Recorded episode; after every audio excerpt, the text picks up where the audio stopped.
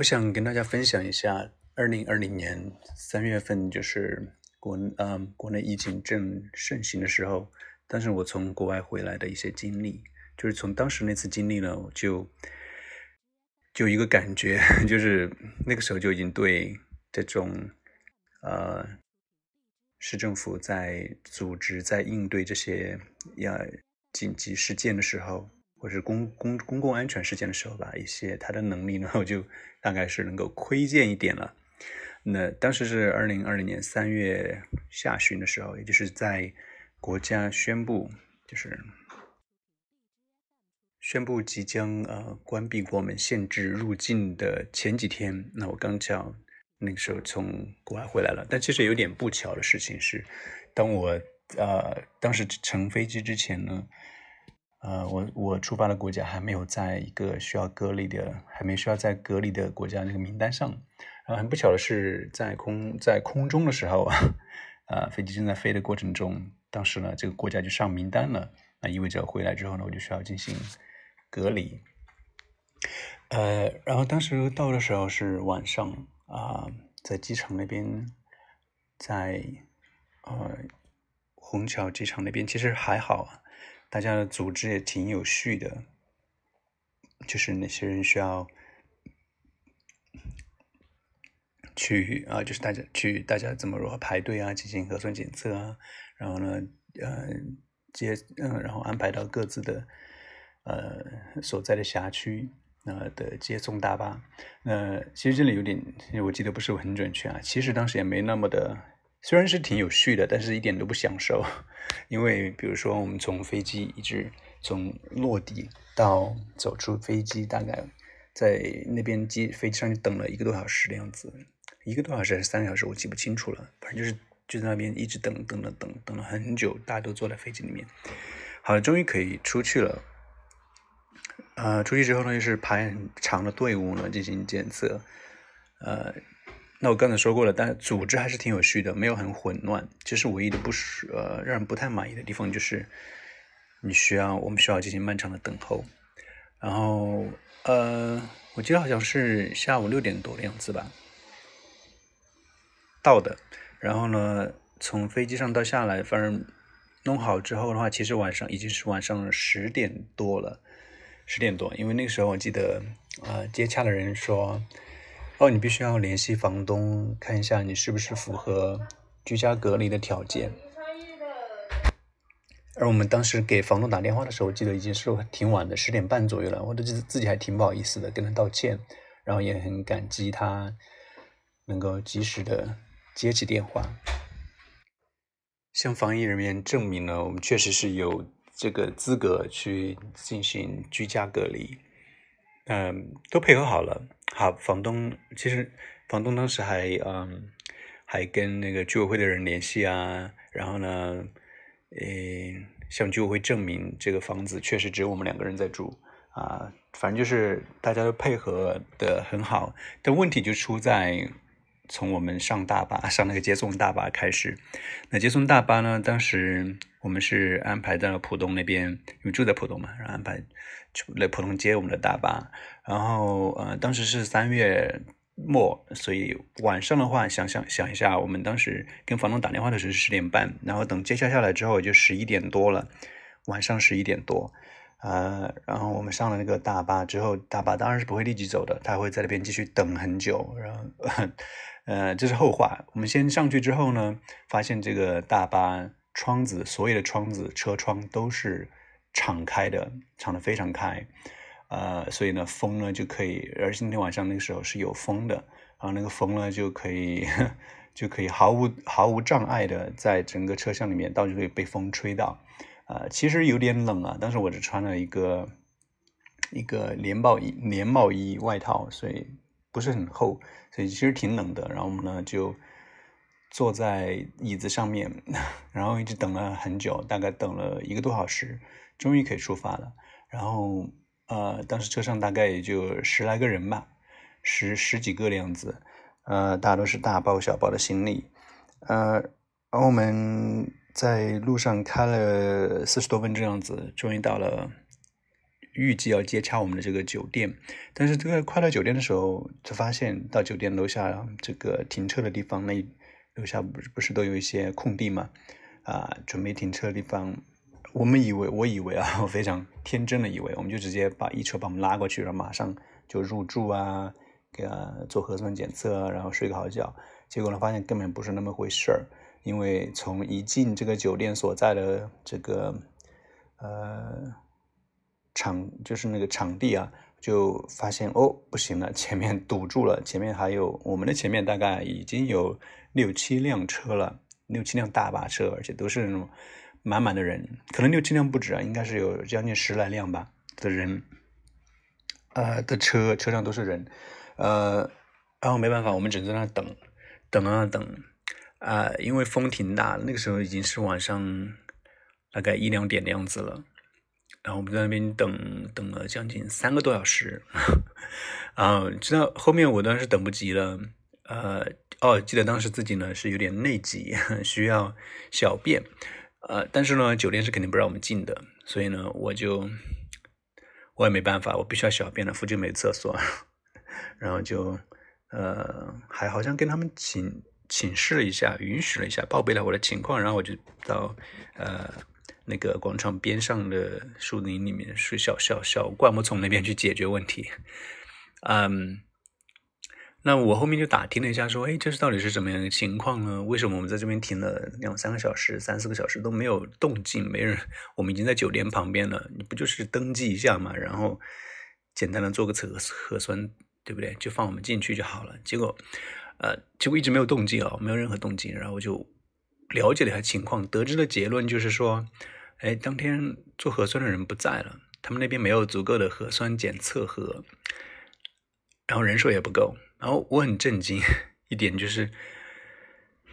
既然这是一个已经被是就是批准成为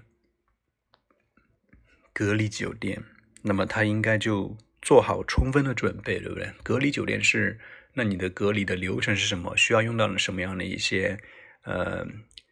呃，又需要用到多少人手？首先，然后你的容纳接纳量是多少，对不对？配备多少人手，这是必须的吧？然后其次呢，你。这个流程里面规定了，首先要登记，那我们可不可以安排几个人一起来进行登记？然后每天大概接，每次会接纳一百个人、两百个人，或整个酒店的容量是，比如说四百人，那你是不是每天至少准备四百支那个测试盒，对吧？核酸测试盒，你要自己先把这些准备工作做好，然后呢，你才能够保证，呃，这个隔离酒店的运行能够比较的顺畅。结果他没有，我们已经有。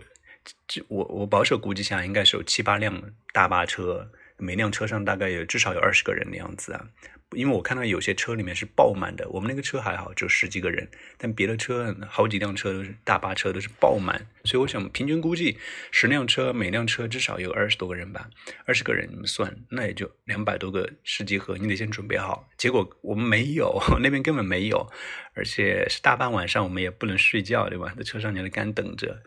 而且很冷啊！我刚刚说过了，我们的车窗都是必须要规定了的，一定要保持通风嘛，所以呢，它就是必须敞开的。车上很冷，然后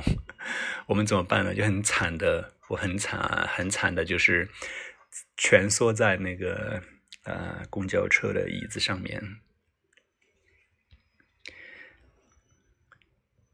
因为很冷嘛，所以你必须蜷缩着，然后呃防点寒，然后躺在那边。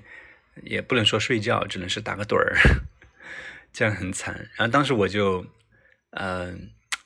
比较失望了。我对其实对这个管理组织能力比较失望。因为我觉得我在想，哇，就这是上海对不对？上海这种组织能力应该是全国，我觉得上海的管政府管理能力一直在全国都是呃比较排前的。我的感觉是这样子的。通过多这么多年的全国各地的去旅游，呃。那么这种应急是机制呢，应该是比较完善的。结果一看，哎，并不是这样子啊。后面我们进酒店进去了，啊，进行检测的时候，我发现哇，里面很多人，很多穿着防疫服的这种大白大蓝们，就是他们很闲，非常闲。他们在那里看起来很忙，对吗？因为他晚上这么晚不睡觉啊。但其实他们什么事都没做，然 后就在那边干坐着，干等着，因为没有试剂盒。呃，他们也没有去动脑，也没有积极的参与，说，哎，我们想一想怎么来解决这个问题，是不是可以临时的把这些人先安排进去入住了，然后到时候我们再来检测。其实这个也没什么不可以的，对不对？你把人安排在一栋一个楼层，就一层楼里面全部是今天晚上新来的人，那大家都没有检测，而且那但是房间是一人一一个，对不对？那也不会出现交叉感染这些事情。但他没有，他们就完全属于那种机器人，就是在等上面对他的通知。那这些人就不会发挥自己的这种主观能动性，没有说我要想个办法来解决目前这个问题。因为这个目前的现状就是，呃，两三百个人这边大巴车上等着，大半夜的两半夜两点到四点之间啊，这种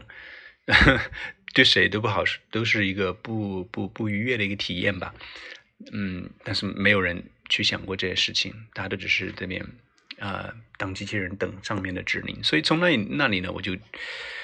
对我当时，我记得我当时发了，边在半夜两三点钟吧，发了一条非常愤怒的朋友圈啊，就是说，意思就还是用英语写的。我的意思说，每当在国外的时候呢，我都会非常的呃，非常的愿意替我们国家说话，非常对。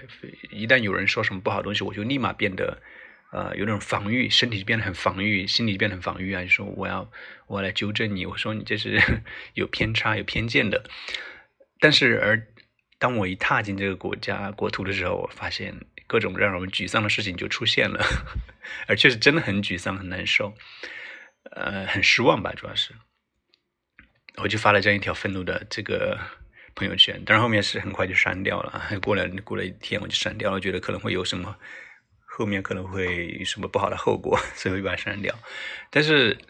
从那一次事件啊，啊后面忘了说了，我们是当我们真的进入房间，躺在房间床上的时候，大概是早上六点钟，所以整个晚上都是在大巴车上面蜷缩着，在椅子上被冷风吹，然后也睡不好觉，根本就没睡着啊，所以啊，然后心里带着很多的不安，因为不知道什么时候会被接纳。所以通过那个晚上那个经历呢，呃，我就对这种政府组织去应这些呃公共安全应急的这种这种能力呢，就产生了一个问号吧，产生了质疑，就脑子里面就开始没有那么的的多的信心了，而且，呃，那个还是在我引以为傲的上海政府。那呃后面呢，我又当年。夏天的时候呢，我又在进行了另外一次隔离，因为当时有事情必须要出去。然后回来之后呢，在四川的这个这里隔离了。呃，当然，四川的这种管理机制呢是肉眼可见的比上海的还要差。嗯，因为我前面我知道很多人现在可能会抬杠说：“哦，你不是说上海很好吗？”那这这次上海不是暴露出来了吗？但是我们还得公允的、公允的说一句话，我觉得从政府的这种执行力上面啊，或这种做决策的决策力上面讲呢，上海市政府确实是做的很好的，在全国。这次呢，可能是呃，首先是有一个基础就不扎实，因为从我的二零二零年三月份的这个经历就可以看见，可以窥见啊，这个基基层在执行呃执行能力上面这块。需要有很需要很有很大的改善空间，呃，然后这一次呢，突然就是大面积爆发，几千万人都要组织整个城市，那肯定是人手也是比较的人力不足啊，人因为人力被稀释掉了。那总的而言呢，我就觉得说我当时的直觉是对的，我的直觉就是通过这一个那个那个晚上一次体一次经历呢，我就呃。对这种政府的这种公信力啊、组织力啊，就产生了怀疑。那那有句话就说，我们要嗯悲观的、乐观的活活着，就说谨慎的、乐观的活着。就我们是就是不能盲目的乐观，对不对？那次经历的就是就是起到了一个作用，就是让我更加的谨慎，持持这种保守的态度啊，对这种执行力这块，嗯，可能也是那对我。这一次呢，也是有点帮助吧。这一次就成功了，侥幸的，呃，避免了人为的这场灾难。